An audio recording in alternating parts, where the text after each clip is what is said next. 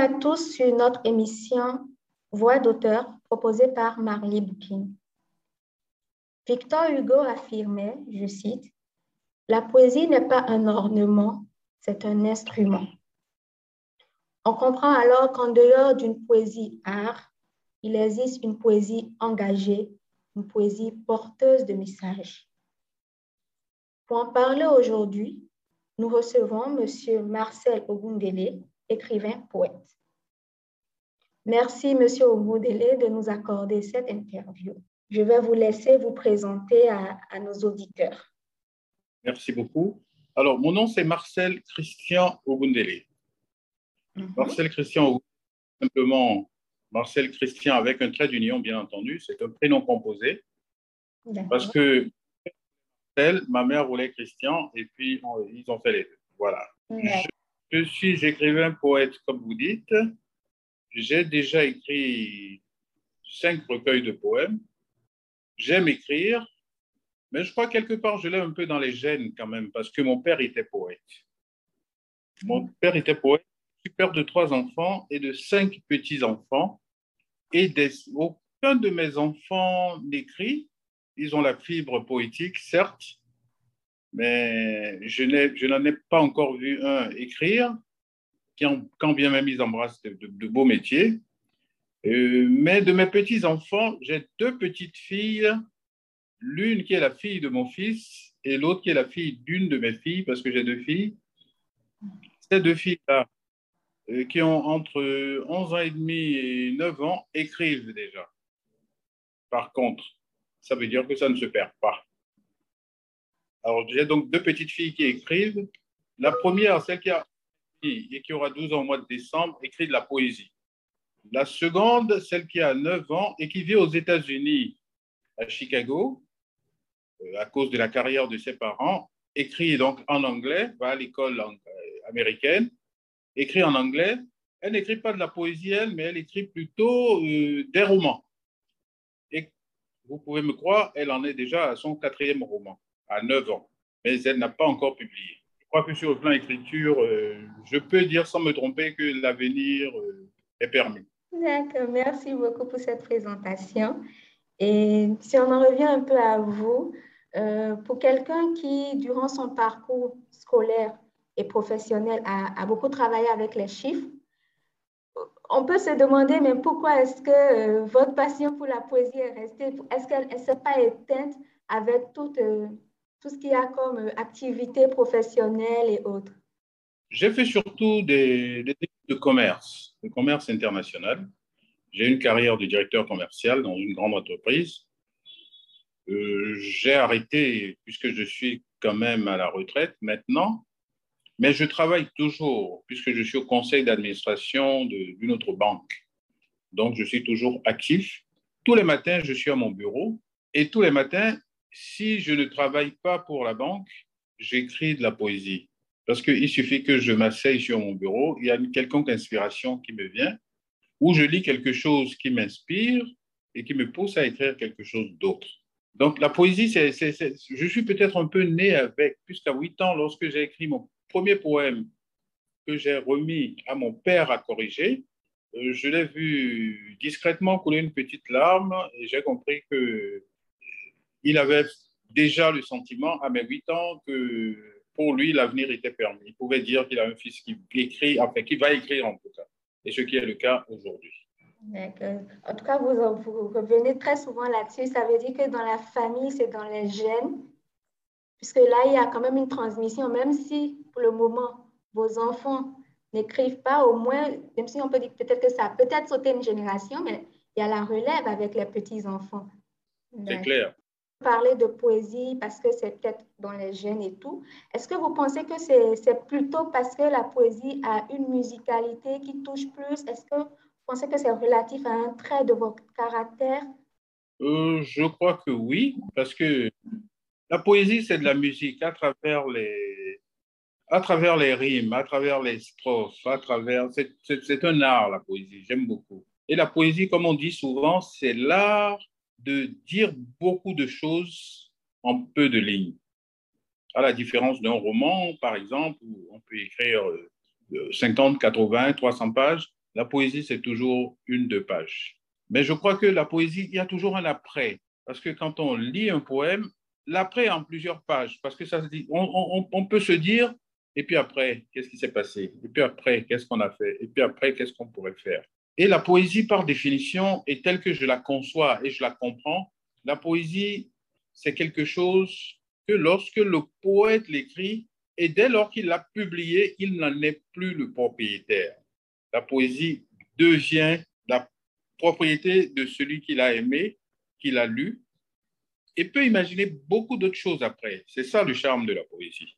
Et je crois qu'il y a beaucoup de grands écrivains qui ont eu à dire, et je pense que c'est juste aussi, le poète, c'est celui qui est près de, le plus près de Dieu dans le genre littéraire. Pourquoi? Mais Tout simplement parce qu'il ne dit pas beaucoup de choses, mais il vous pousse à la réflexion. Et comme Dieu, quand bien même il est là, on ne l'a jamais vu, on ne l'entend pas, donc il ne parle pas beaucoup, et le poète, c'est celui qui n'écrit pas beaucoup non plus, mais qui dit beaucoup de choses et qui pousse à la réflexion. Voilà. C'est très bien que vous abordez ce thème de réflexion parce que justement, on peut se demander ce que la poésie en tant que genre littéraire peut apporter comme moyen de réflexion sur l'humain et la société. Ah, je pense que sur l'humain, et qui dit humain dit société aussi en même temps, je crois que la poésie apporte beaucoup de choses. Vous avez fait un clin d'œil au début de notre échange à Victor Hugo, qui est mon édition et qu'il vous souvienne, je ne sais pas si vous l'avez lu, sinon, euh, quand on aura fini notre échange, prenez le temps de lire. Il a un poème magnifique qui s'appelle Ceux qui vivent, ce sont ceux qui luttent. Alors ça, c'est le poème qui le plus pousse à la et qui nous entraîne. Vous permettez que je, je déclame euh, deux lignes, deux ou trois petites lignes? Bien sûr, bien sûr. Nous sommes tout oui. Alors, et c'est un peu mon bréviaire, je l'ai dans mon sac tous les jours. Ceux qui vivent, ce sont ceux qui luttent, ceux dont le cœur est bon, ceux dont les jours sont pleins. Ceux-là vivent, Seigneur, les autres, je les plains. Il ne s'agit pas de Victor Hugo aujourd'hui, donc je m'en arrête là. Vous voyez, c'est révélateur de la vie, c'est le travail au quotidien. La vie, c'est la remise en question de soi-même. La vie, c'est accompagner les autres. La vie, c'est aider. Et Victor Hugo, je trouve que tous ses poèmes sont toujours autour d'une réflexion. Moi, je chante la vie à travers mes poèmes, mais quand on les lit bien, il y a toujours une petite réflexion derrière quand même. C'est une histoire que je raconte. Et j'ai eu l'occasion d'avoir euh, certaines personnes qui, après m'avoir lu, ont eu à me dire, mais comment tu as fait pour écrire ceci? On dirait que tu me connaissais. Je ne vous ai jamais vu, mais vous étiez en train de parler de moi dans ce poème. Et je crois que c'est le charme de la poésie. Merci. Puisqu'on parle, on est toujours dans, le thème de la réflexion, euh, il y a vos ouvrages, un de vos, de vos ouvrages, Perles d'émotion. Déjà un très beau titre et qui a étudié au programme scolaire au Bénin. Donc, est-ce que pour inciter à la réflexion, vous pensez que euh, ce livre-là vu qu'il sera étudié, qu'il est étudié par un jeune public, c'est une façon de, de très tôt les amener à, à, mieux penser, à penser la société autrement à travers votre ouvrage? Utiliser comme moyen de réflexion, c'est peut-être trop prétentieux, mais une contribution, je dirais peut-être à la réflexion, une contribution à la sensibilisation des jeunes, une contribution à, à l'éveil des jeunes sur des choses importante et en même temps très simple. Lorsque je parle de ma douce amie, par exemple, je parle d'une handicapée. Je voudrais que les jeunes soient sensibles à ce genre de choses et comprennent. Lorsque je parle d'un vieil ami qui est décédé, la mort fait partie de notre vie aussi. C'est de la, c'est une, une, une, contribution à la réflexion, c'est ces jeunes. Ainsi, Barack Obama, la jeunesse, Barack Obama était un, une poussée immense pour nous tous euh, lorsqu'il a accédé à la, à la présidence euh, aux États-Unis, ainsi de suite. Et puis de, des petites choses qui n'ont l'air de rien, mais qui ont un sens. Donc, mon rêve, c'est de, de contribuer à la sensibilisation vers les enfants. D'accord. Est-ce que vous pouvez nous parler un peu plus de votre ouvrage Perle d'émotion? Il y a un poème dans cet ouvrage qui s'appelle, qui s'appelle pardon, Perle d'émotion. Et si vous me permettez, je vais, avant de l'expliquer, je vais le déclamer un petit peu. D'accord. Alors, en fait, c'est de la réflexion pour moi-même, c'est de la réflexion pour les autres qui auront l'occasion de me lire. Et en même temps, c'est un, un vœu pieux que je me fais, aussi bien pour moi que pour ma progéniture. Alors, perle, perle d'émotion. Dans l'album de Dieu apparaît une image. Les nuages ont reforgé un visage. Toi, la main de la main de ma main. La main de la main de ma main, je parle de mon petit enfant. D'accord? Oui. Page innocent, sur des pages de la vie, tu feras du gribouillage que le profane prendra dans son apprentissage pour des œuvres d'art. La même main taillera des mots qui, aux orphelins, guériront les mots, M-A-U-X. Tes mots seront si beaux que tu seras mon héros. Et tes mots arroseront les plantes de ma poésie qui poussera sans pluie. Aussi, ta main écrira un bel ouvrage dont le monde entier ouvrira les pages, caressant mon vœu pieux, je serai heureux. Le bonheur se lira dans mes yeux. À nouveau, dans le ciel, je verrai une image, c'est ton visage qu'auront dessiné les nuages, et c'est alors, dans ma liesse et mon exaltation, que je verrai ta grande consécration, et de mes yeux couleront des perles d'émotion. C'est tout simplement un rêve. Voilà. Je, je, me, je, me, faisais un rêve de voir un de mes enfants prendre la plume. Et ce rêve, quelque part, est exaucé aujourd'hui, puisqu'il y en a deux qui prennent la plume. Bien Donc, vous savez, quand on regarde, je crois que ça a dû vous arriver aussi, quand on regarde, surtout quand on est gamin ou gamine, quand on regardait dans le ciel, à force de regarder attentivement les nuages, on percevait des choses qui avaient un sens pour nous, ou c'est la tête d'un humain, ou c'est une fleur ou c'est un arbre, ainsi de suite. Voilà. Parlant d'album de Dieu, c'est-à-dire que c'est dans, le, dans les nuages que j'ai vu celle, qui, celle ou celui qui prendra ma suite. Pour le moment, c'est celle, ces deux, ces deux filles qui prennent, donc, enfin, qui se préparent à prendre ma suite, qui ont même déjà pris la suite. Voilà. On peut dire alors que ce vœu a été exaucé. Je peux dire, en tout cas, il est en train d'être exaucé. Merci. Merci à vous. Et donc, euh, en dehors de, de, cet ouvrage, de cette œuvre littéraire Pelle d'émotion, quelles sont les autres œuvres littéraires que vous avez à votre actif? Alors, j'en ai écrit cinq. Le tout premier, c'est son titre, c'est Tu leur diras. Tu leur diras. Euh, il y a quand même deux explications. Tu leur diras, euh, j'écrivais. J'écrivais mon premier recueil sans savoir où ça m'entraînerait. Donc, c'était un message, si je ne continue pas jusqu'au bout, si je n'arrive pas à finir mon recueil, mais quelle que soit la personne qui prendra ma suite, tu leur diras ce que j'ai rêvé de faire, que je n'ai pas pu faire, que tu feras à ma place, ainsi de suite. Alors, ce recueil a un très beau poème aussi. Euh, si vous m'en donnez l'occasion, je vais le déclamer très rapidement et je vous raconterai son histoire. Nous vous écoutons. Merci. Alors, dans Tu leur diras, j'ai écrit un poème qui a eu beaucoup de succès et qui s'intitule Mon fils.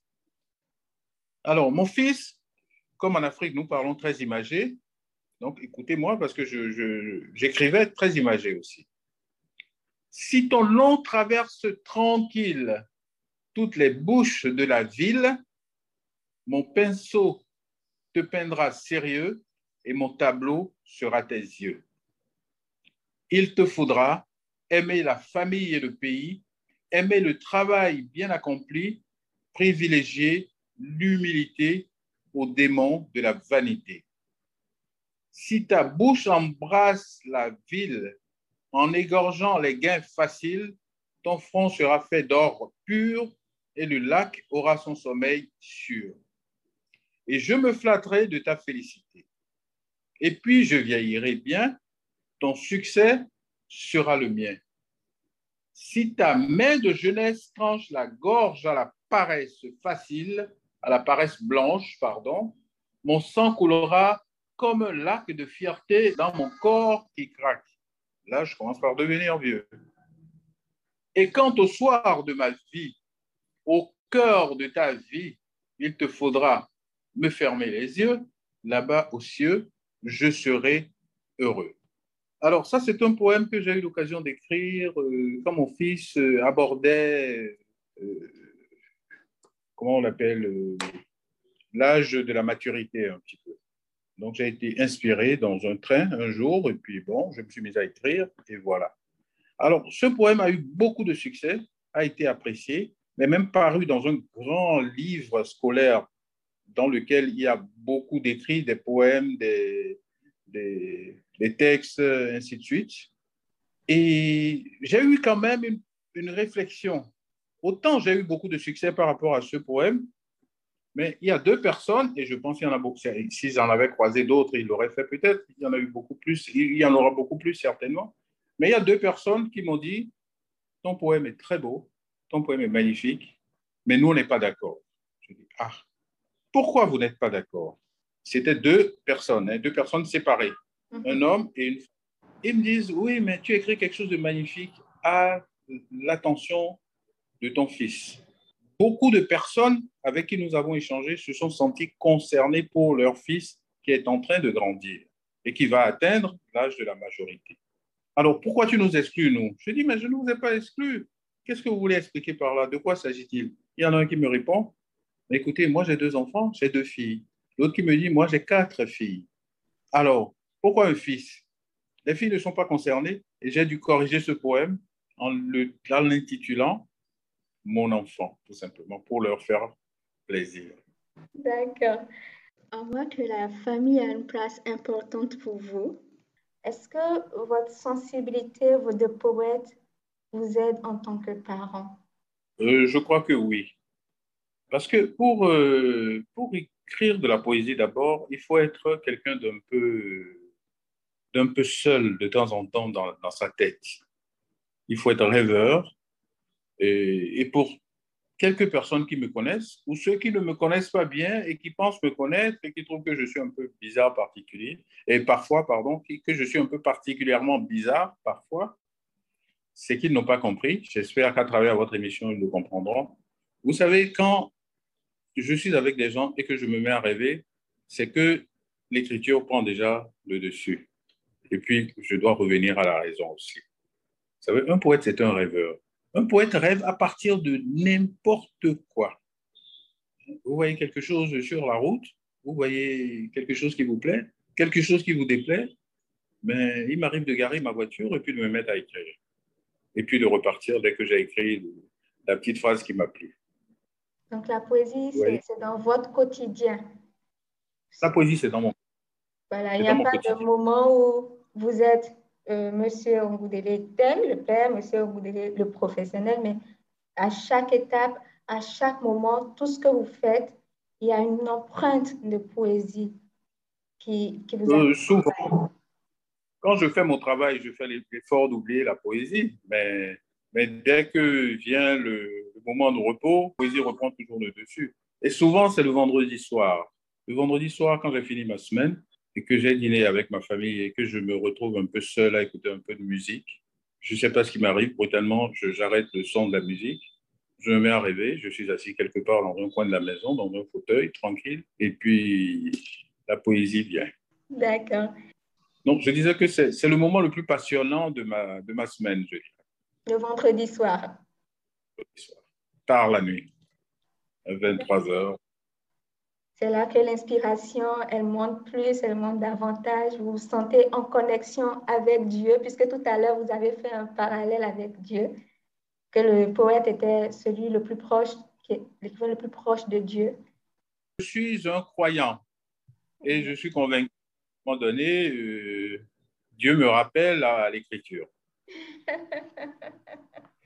D'accord. Donc, si vous n'écriviez pas de la poésie, puisque de toute façon, vous voulez vous exprimer quelque chose à travers la poésie. Si vous n'aviez pas, hmm, si vous n'écriviez pas de la poésie, quel autre genre littéraire, littéraire aurez-vous peut-être écrit? Honnêtement, euh, je ne sais pas, parce que euh, écrire un roman, je, ne pense pas que j'aurais cherché à écrire euh, plusieurs pages d'un livre. Des nouvelles, il m'est arrivé d'écrire quelques nouvelles quand j'étais beaucoup plus jeune. Mais franchement, dans l'âme, je suis poète. Si je n'écrivais pas la poésie, ben, vous savez ce que je ferais? Non, dites-nous. La poésie ou rien. D'accord. Euh, maintenant, entre deux poètes que nous connaissons très bien, Wole Shenka et Léopold Sédar Senghor, vous penchez plus pour qui? Les écrits de, de quel de ces poètes-là vous, vous interpellent le plus? Ben, Vous me demandez de, de juger plus ou moins deux, grands et célèbres écrivains poètes.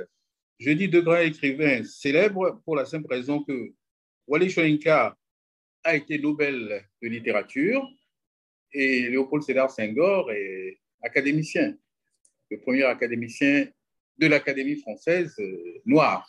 Mais ces deux sont magnifiques, c'est sûr. Wally un peu politique, Léopold Sédar Senghor, euh, politique aussi, puisqu'il a été chef d'État, écrivain, poète, chef d'État. Euh, je dirais peut-être plus Senghor parce que il écrit en français, enfin il écrivait en français, Shenka en anglais, et je suis plus sensible à tout ce qui est écrit d'abord en français, quand bien même je lis un peu l'anglais. Ceci dit, euh, Léopold Sédar Senghor a prononcé une phrase célèbre qui a été critiquée, appréciée, non appréciée, c'est la, la raison est hélène et l'émotion est nègre. Il a, il a essayé de développer le caractère émotif de la peau noire. Il n'a pas toujours été facile à lire, mais je dirais que je comprends certainement plus, parce que c'est en français, ce qu'écrit Léopold Sédar Senghor. Ah Lorsqu'on est francophone et comme moi, on comprend beaucoup plus le, comment dirais-je, le détail de la langue française. Ah oui. Pour les Shunka, il est certainement très profond, mais il m'est plus facile de comprendre beaucoup plus la langue française que la langue anglaise.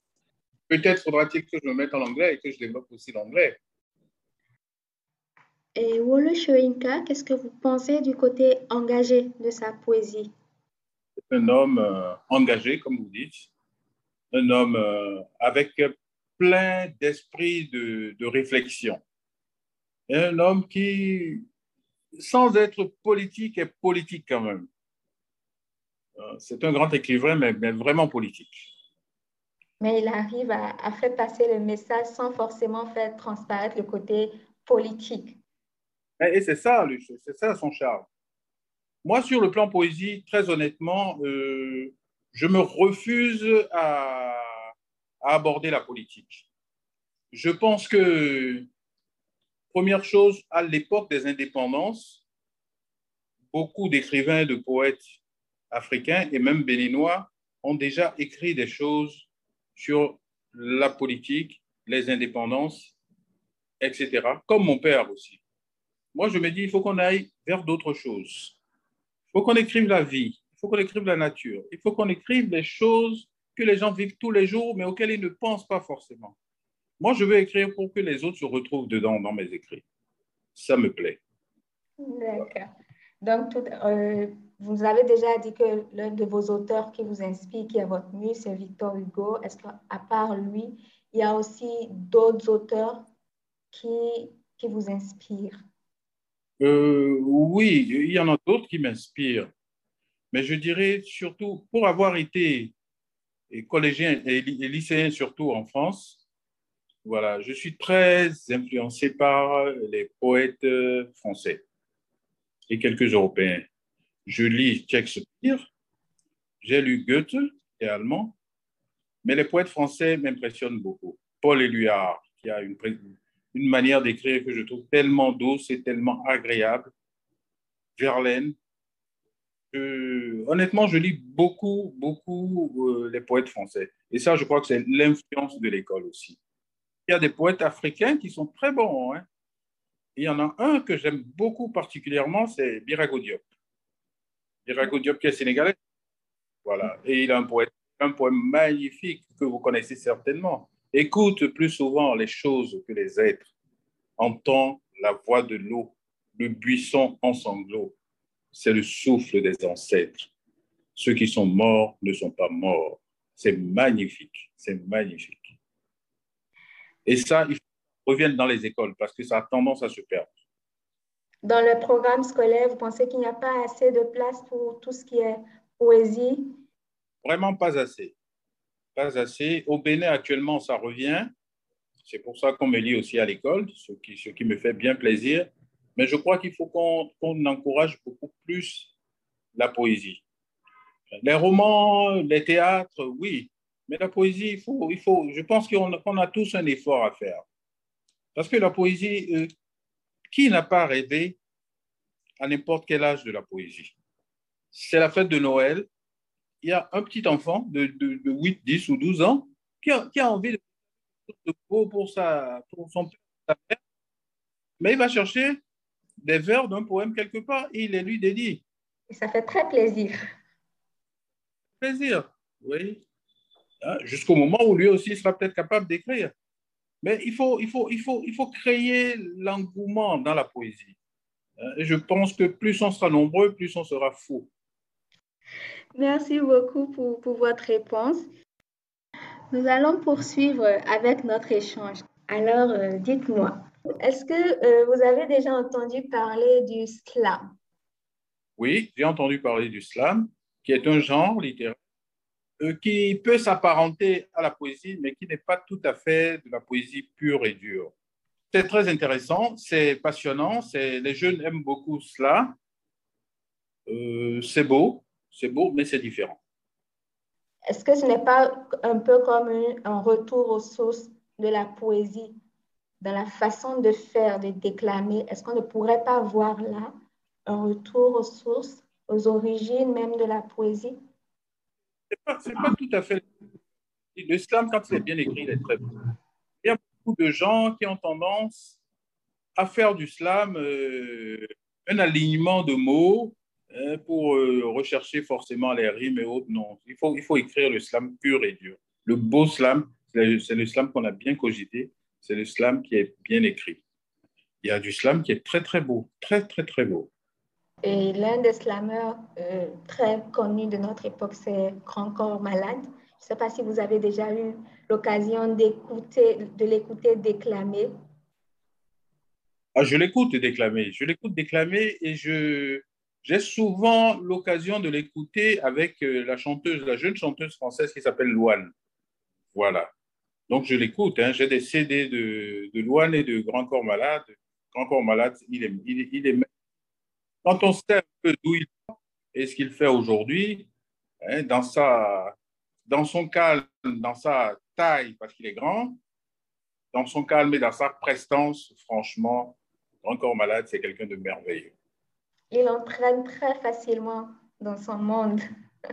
Je rêve de le rencontrer. Ah ben, J'espère qu'il va peut-être nous écouter, on ne sait jamais, et que ce vœu-là aussi sera réalisé pour vous. J'espère. Donc, euh, sur Marie Boukine, on parle aussi bien des écrivains que des lecteurs. Est-ce que vous lisez d'autres genres littéraires autres que la poésie? Ah oui, je lis. Oui, oui, j'aime bien lire. Vous savez, euh, même si vous êtes poète, le bonheur est d'abord dans la lecture. C'est quand vous lisez beaucoup que vous êtes... Euh, d'abord, vous développez votre propre vocabulaire et vous, êtes, vous pouvez être inspiré. La lecture, c'est quelque chose d'essentiel l'essentiel. Et je crois qu'il faut qu'on cultive cela aussi davantage auprès des jeunes, des, enfants, des collégiens, des lycéens. Parce que l'on dit, bon, moi, je n'ai pas connu cette époque-là, euh, mais l'on a souvent dit que les, les grands poètes, euh, c'était d'abord, ou du moins, pardon, les grands médecins, les grands philosophes étaient d'abord des poètes. Vous voyez Donc, les enfants qui ont fait de belles et bonnes études ont été aussi bien d'excellents mathématiciens que d'écrivains. Et quel est le titre de votre dernier livre lu? Alors, euh, le titre de mon dernier livre lu, c'est le, c'est le tout dernier Goncourt. Le titre euh, à chaud comme ça, ça ne me vient pas à la tête, mais c'est le dernier Goncourt euh, en France que j'ai lu. Je ne l'ai pas présent là, mais, mais je l'ai lu et je l'ai beaucoup aimé. Nous sommes presque à la fin de notre interview. Est-ce que vous pouvez nous faire encore l'honneur de déclamer un passage d'un de vos livres avec beaucoup, avec beaucoup de plaisir. Je vais vous déclamer dans le dernier recueil qui s'appelle Des poèmes que l'on aime, tout simplement. Le recueil s'appelle Des poèmes que l'on aime. Alors, j'ai écrit quelque chose qui s'intitule Trop n'est jamais assez. Et là, c'est un clin d'œil que je fais à tout le monde parce qu'il ne faut, il faut pas croire qu'on a fini de faire ceci, qu'on a fini d'apprendre. On n'a jamais rien fini. Alors, je le déclame Trop n'est jamais assez. Ne cherchez pas à comprendre.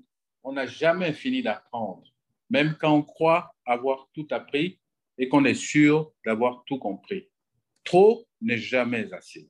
Même lorsqu'on croit avoir tout vu, tout essayé, tout fait et tout conclu, même lorsqu'on croit avoir tout tenté, tout écouté et tout décidé. Trop n'est jamais assez.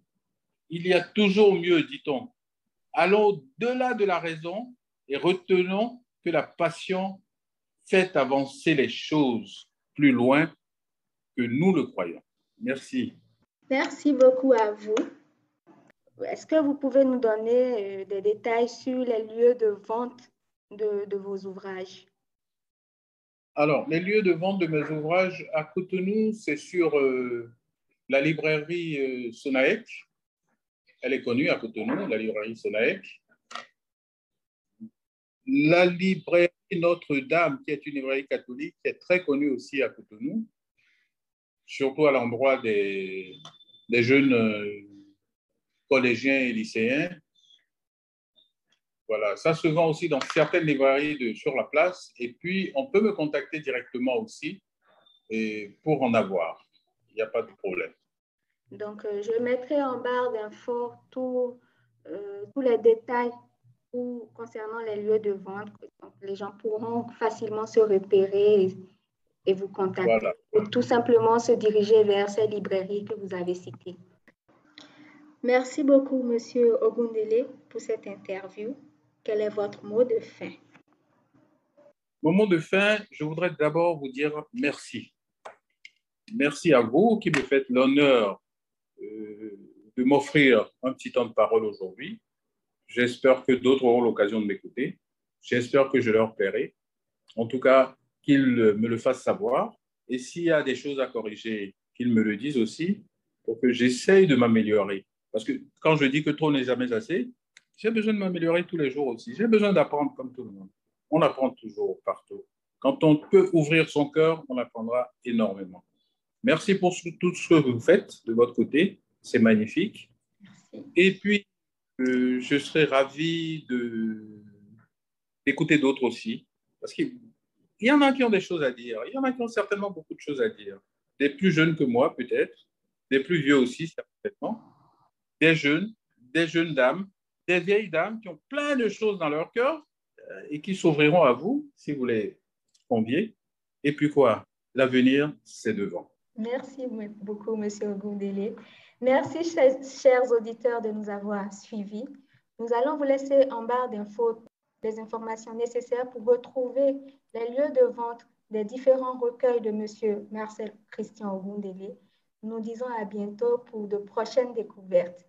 À bientôt, Simari Boukin. Música